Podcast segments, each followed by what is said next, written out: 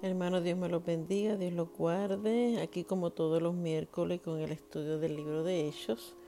Hoy se cumple el día número 20 y se titula Lo entrego todo. Lo entrego todo. Y oramos, Padre, en el nombre de Jesús. Yo te doy toda la gloria, toda la honra, Señor. Te doy las gracias, Padre porque cada mañana son nuevas tus misericordias, Señor.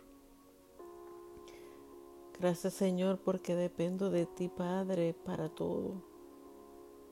Dependo de ti, Señor, para hablar de tu grandeza, para quizás dar este pequeño estudio del libro de ellos, Señor, conforme a lo que tú pongas en mi boca.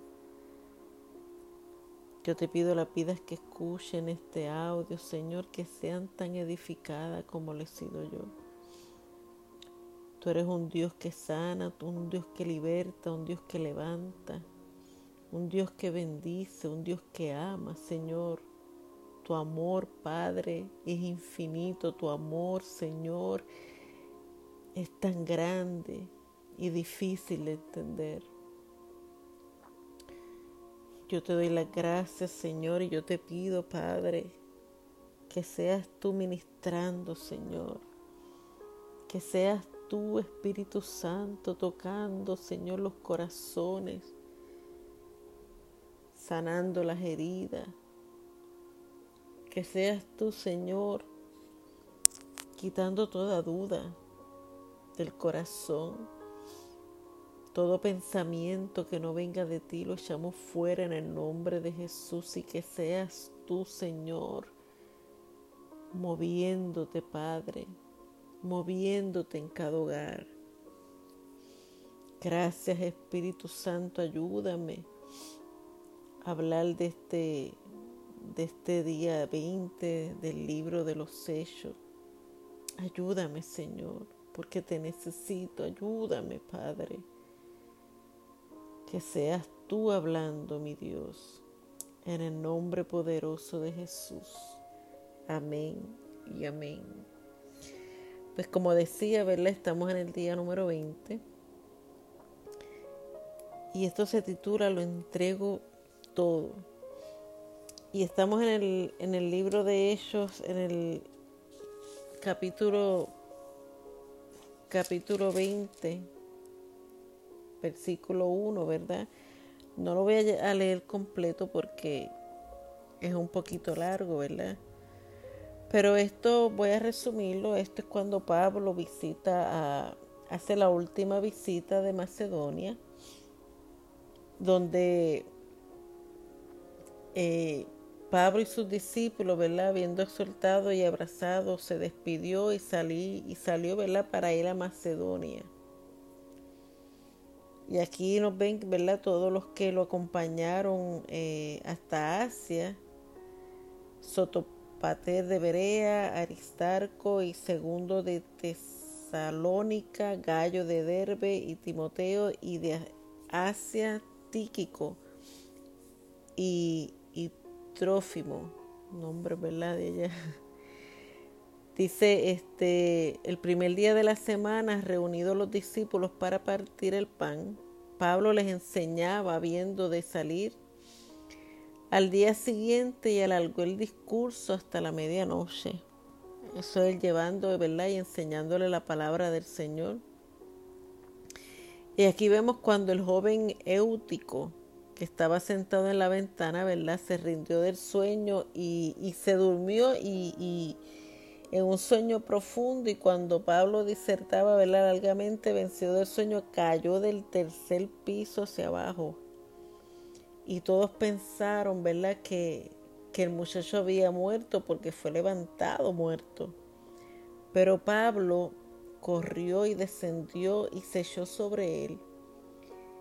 Y lo abrazó y dijo, no os alarméis, pues está vivo. Y verdad, no, no, Sabemos como dicen aquí, lo levantaron muerto. Pero yo me imagino que cuando Pablo se lo echó en sus brazos, clamó al Padre, ¿verdad? y la misericordia del Señor pudo hacer ese milagro a través de Pablo, ¿verdad?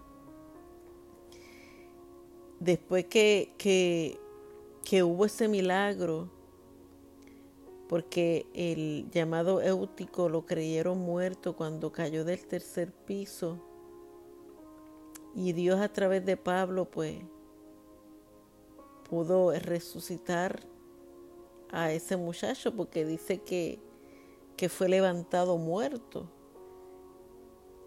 Y aquí vemos un milagro, porque cuando nosotros, hermano, cuando aquí dice el título es lo entrego todo, nosotros tenemos que, que darnos cuenta de que cuando nosotros decimos que se lo entregamos todo al Señor, cuando nosotros decimos y citamos, ¿verdad? Esa palabra que dijo Pablo, porque se oye bonita. Ya yo no vivo yo, mas Cristo vive en mí. Tenemos que tener cuidado cuando hablamos y cuando citamos palabras que dijo Pablo. Porque para Pablo poder decir eso tuvo que pagar un precio bien grande. Y a veces este, este, esta, este capítulo del libro de Hechos, capítulo 20, Pablo habla aquí que él lo entregó todo por el Evangelio. Él lo entregó todo. Él estaba aquí, la última visita de Pablo fue llevando la palabra del Señor. Él estuvo defendiendo la palabra del Señor.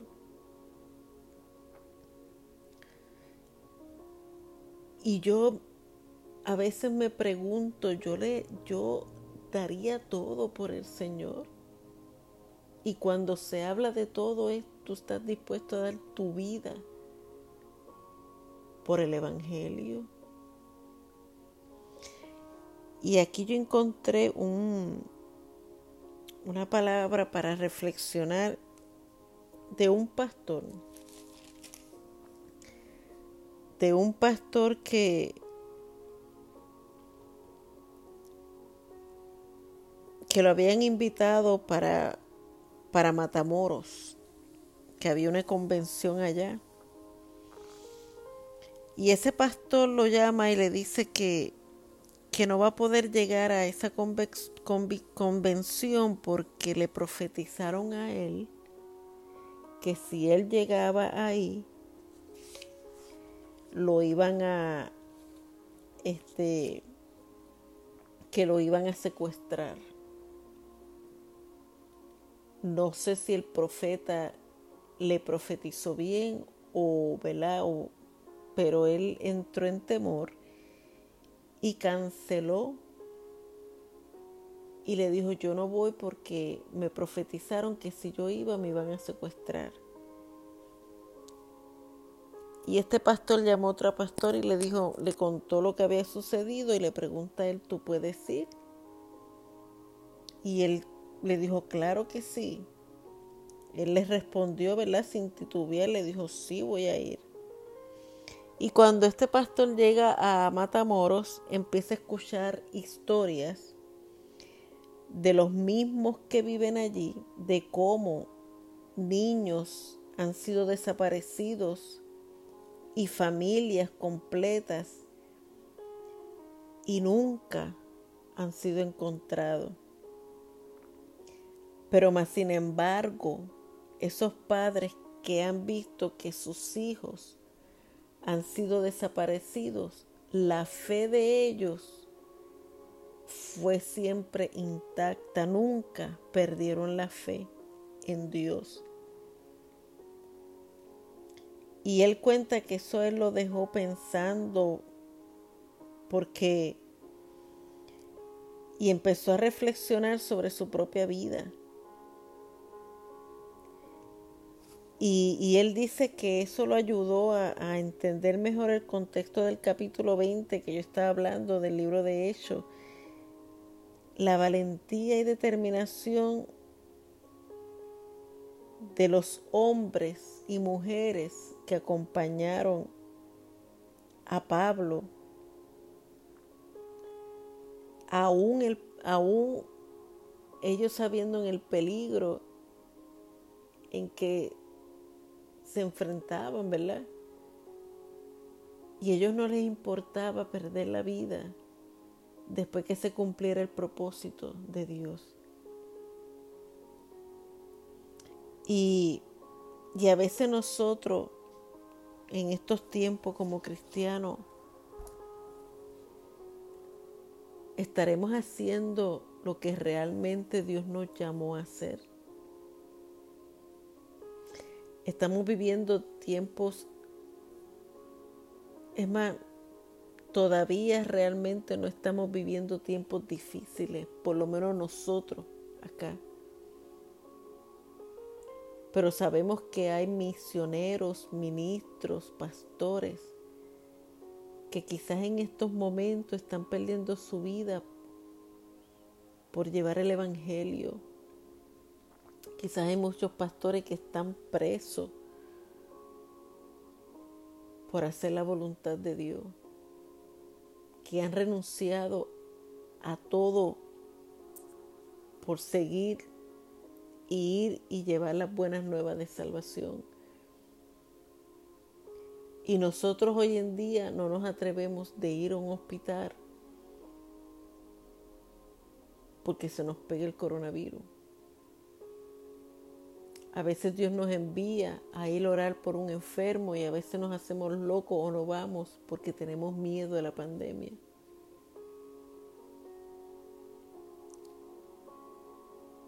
Pero la pregunta es, ¿lo estaremos, estaremos dando realmente lo que Dios nos está pidiendo? ¿Estamos haciendo realmente la voluntad del Padre?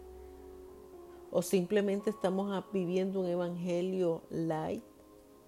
Un evangelio de ir al culto todos los domingos, hablar en el altar una palabra, eh, orar, despedirnos y cada cual para su casa.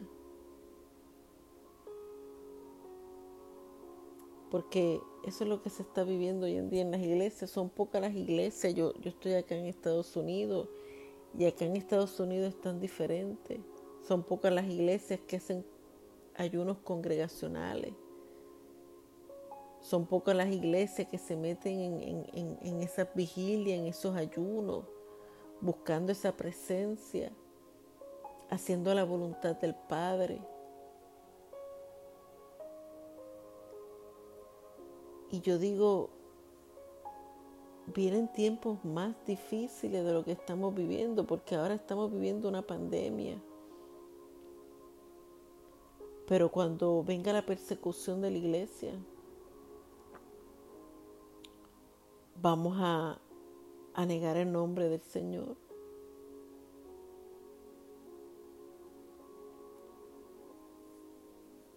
Y Pablo, Pablo no le importaba nada en el sentido de, del peligro. Pablo no, no veía que Pablo Dios lo enviaba donde tenía que ir y él no veía si había peligro, si no había peligro. Él simplemente se tiraba e iba porque él solamente confiaba e iba a cumplir por el propósito por el cual Dios lo llamó.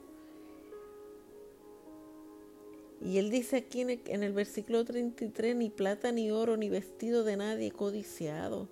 Antes vosotros sabéis que para lo que me ha sido necesario a mí y a los que están conmigo, estas manos me han servido.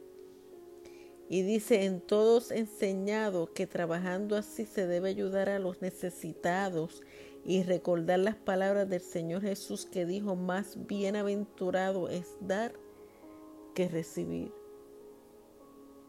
¿Para qué tú trabajas? ¿Estás trabajando para los placeres de la carne? ¿O estás trabajando para ayudar al que necesita de ti? Y lamentablemente estamos viendo iglesias multimillonarias, pastores lucrándose del pueblo de Dios. Y a veces pastores con mansiones, con jet privado y la iglesia muriéndose de hambre. Muriéndose de hambre, hambre espiritual y hambre, y hambre física. Cuando Cristo vino a la tierra, dejó su trono, dejó su gloria para alcanzar a los perdidos. Y hoy en día hay pastores que se suben en los, en los tronos para alcanzar las riquezas de los perdidos. Y digo riquezas porque a veces lo que tenemos, quizá lo poco que tenemos, para muchos es, mucho, es su riqueza. Y, y, no, y no hay temor, no hay temor de Dios.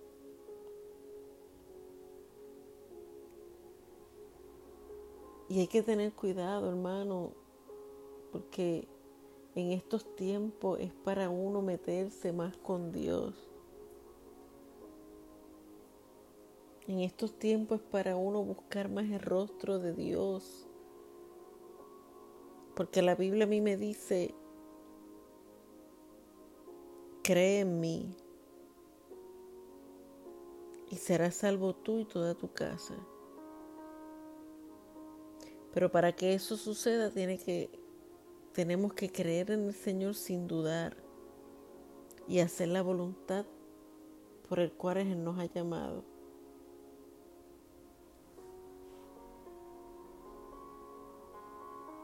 Y hoy en día las prédicas son tan light, hermano, de verdad. Que si Dios es amor, que si te van a dar, que si la casa viene, que si el carro viene, que Dios te lo va a dar todo, que Dios te ama, que Dios está contigo, que esas son las prédicas de hoy en día. Pero no estamos preparando la iglesia para la venida del Señor. No estamos preparando la iglesia para cuando venga la persecución. Pero lamentablemente que por tal de que la gente no se vaya o se le vacía la iglesia, cambian la palabra. Y yo digo, tú que me estás escuchando, la pregunta es, ¿tú lo darías todo por Dios, por Cristo? ¿Darías tu hijo, daríamos nuestros hijos por Cristo? ¿Daríamos nuestra vida por Cristo?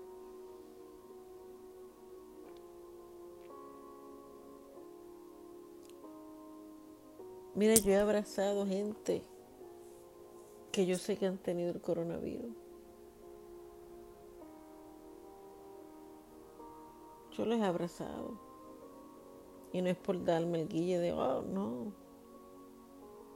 Es porque si Dios me manda hacerlo, tengo que hacerlo. Y gracias al Señor, no, no me ha dado nada.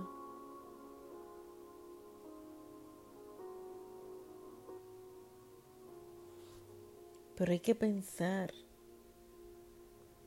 si estamos dispuestos a dar nuestra vida o la vida de un hijo o la vida de un familiar por el Evangelio, por Cristo Jesús.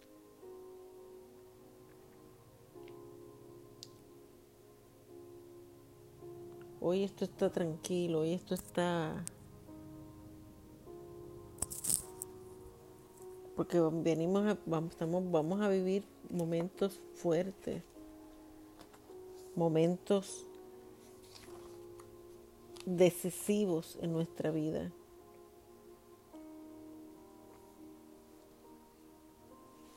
Y hay una pregunta cuál, es nuestra historia ¿Y cuál será nuestro legado? Porque a veces estamos viviendo un mundo lleno de palabras sin sentido y, y con poco fundamento. Y decimos, no, yo me estoy sacrificando por el Evangelio cuando realmente no, hermano. ¿Qué, qué, qué, qué tú, que tú dices que, que es sacrificado por Dios? Ay, yo me sacrifico porque yo me levanto a, la, a las 2 de la mañana todas las mañanas y yo oro. No, hermano, eso no es sacrificio. Eso es un deleite. Estar en la presencia del Señor no es un sacrificio, es un deleite.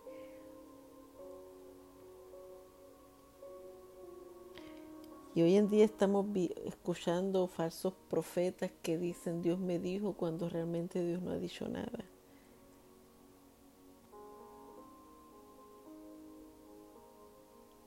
Y la pregunta, ¿estamos dispuestos a darlo todo, incluso la nuestra propia vida, por el Evangelio?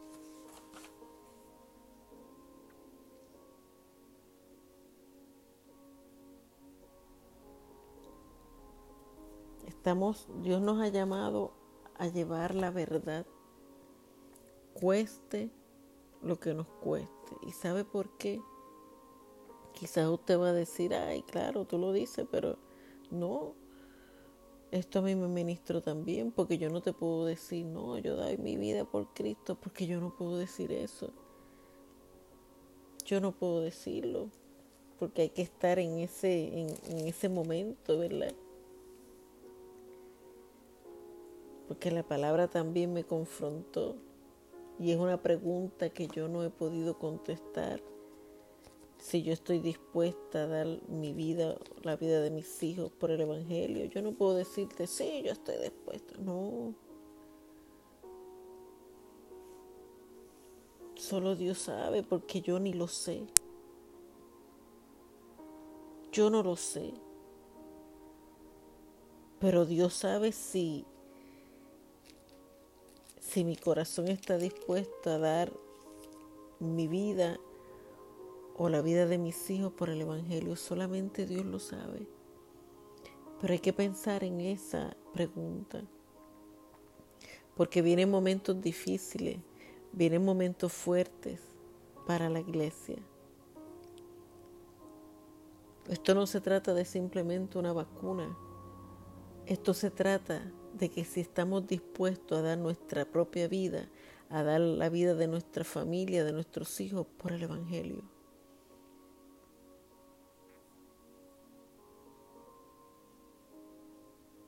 Esa es la pregunta. No es que si estoy dispuesta a ponerme una vacuna o me la dejo de poner. Es si estoy dispuesta a dar mi vida por el Evangelio.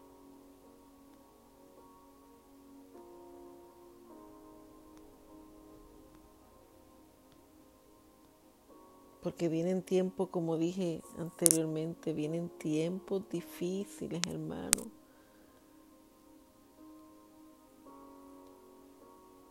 Yo he escuchado que todavía hay iglesias que están hablando de que viene prosperidad, de que si todo va a estar bien, de que, mira hermano, de que Dios nos va a guardar, Dios nos va a guardar a aquellos que estemos agarrados y que, que estemos buscando su rostro, Dios va a guardar de su pueblo, pero desde el pueblo que, que no esté jugando a ser cristiano. Dios va a guardar ese pueblo que se ha guardado, Dios va a guardar ese pueblo que se ha mantenido firme, que no ha doblado rodillas a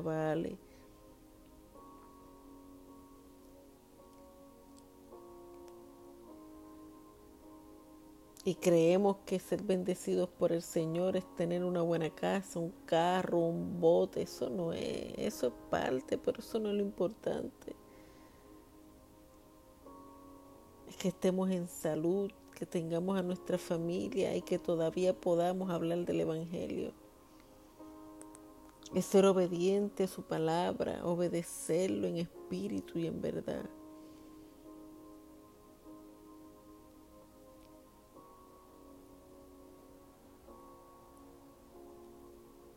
Así que yo te invito a que tú pienses y te contestes esa pregunta. ¿Estarías dispuesto a dar tu vida o la vida de tu familia o de tus hijos por el Evangelio? Padre, en el nombre de Jesús te doy toda la gloria, toda la honra, Señor, te doy las gracias, Padre.